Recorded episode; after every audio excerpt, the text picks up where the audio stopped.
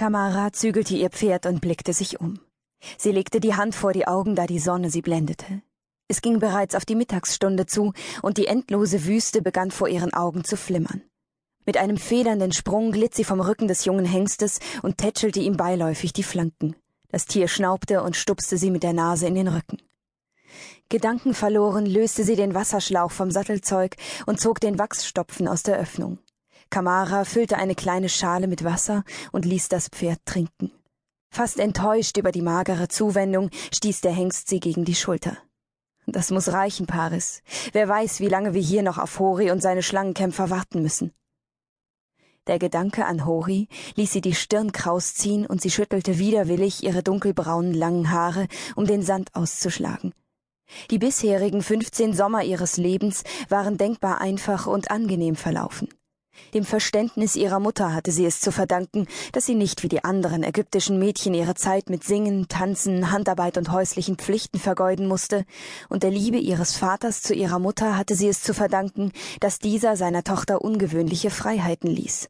Kamara durfte reiten, Beinkleider tragen und sich mit den Jugendfreunden aus Kindertagen auf dem Truppenübungsplatz im Bogenschießen messen. Ihr Vater sah sogar, wenn auch ungern, weg, wenn sie sich mit ihrer Mutter im Schwertkampf übte. Kamara war sich bewusst, dass ihr Leben zwar nicht so aufregend wie das ihrer Mutter verlaufen war, jedoch auch nicht so fürchterlich wie das der anderen Mädchen ihres Alters. Und dennoch floh sie in Gedanken oft in die Welt ihrer Mutter, die sie aus zahlreichen Erzählungen kannte.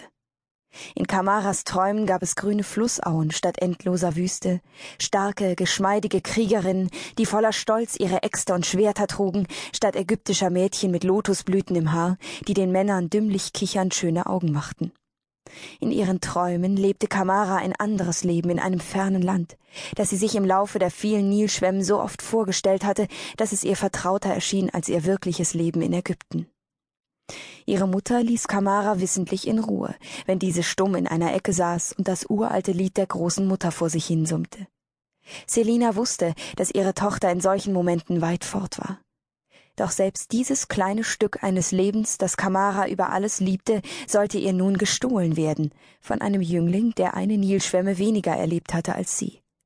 Alles war gut gewesen, bis Hori, ihr bester und treuester Freund aus Kindertagen, in seinem vierzehnten Sommer Pharaos Truppen beitrat und damit zum Mann erklärt wurde. Seither war alles anders. Keinen Mondumlauf hatte Hori verstreichen lassen, bevor er sich gemeinsam mit seinem Vater in Kamaras Elternhaus hatte ankündigen lassen und zu ihrem Schrecken um die Verlobung gebeten hatte. Und während Kamara ein Stoßgebet zu Isis, Mond und insgeheim vor allem zur großen Mutter gesandt und gebeten hatte, sie vor diesem Schicksal zu behüten, hatte ihr Vater vor Freude gestrahlt und gelacht wie schon lange nicht mehr. Hori entstammte einer der ältesten und angesehensten Familien im Delta Ägyptens, sein Blut war nah mit dem des Pharaos verwandt, und ihm war eine große Zukunft in Pharaos Heer bestimmt. Aber beim Knoten der Isis wäre Kamara niemals in den Sinn gekommen, dass sie ihren treuen Freund heiraten wollte. Überhaupt drängte es sie in den nächsten Nilschwämmen nicht zu heiraten, weder Hori noch irgendjemand anders. Doch so verständnisvoll ihr Vater immer gewesen war, hier hatte er sich weder von Kamara noch von seiner Gattin überzeugen lassen.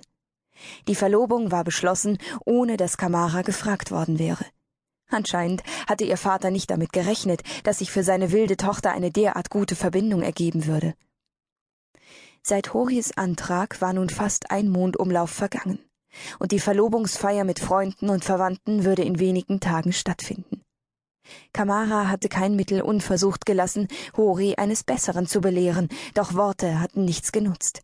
Hori hatte ihr überzeugt mitgeteilt, dass für ihn schon seit den Kindertagen feststand, dass Kamara seine erste Gemahlin werden würde und dass er davon ausgegangen sei, dass sie ebenso empfunden hätte.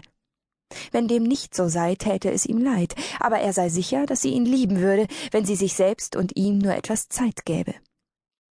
Kamara hatte schließlich aufgegeben, auf den liebeskranken Hori einzureden. Stattdessen entfloh sie ihm, wo sie nur konnte, gab sich rüde und missmutig. Doch Hori trottete weiter wie ein verliebter Kater hinter ihr her.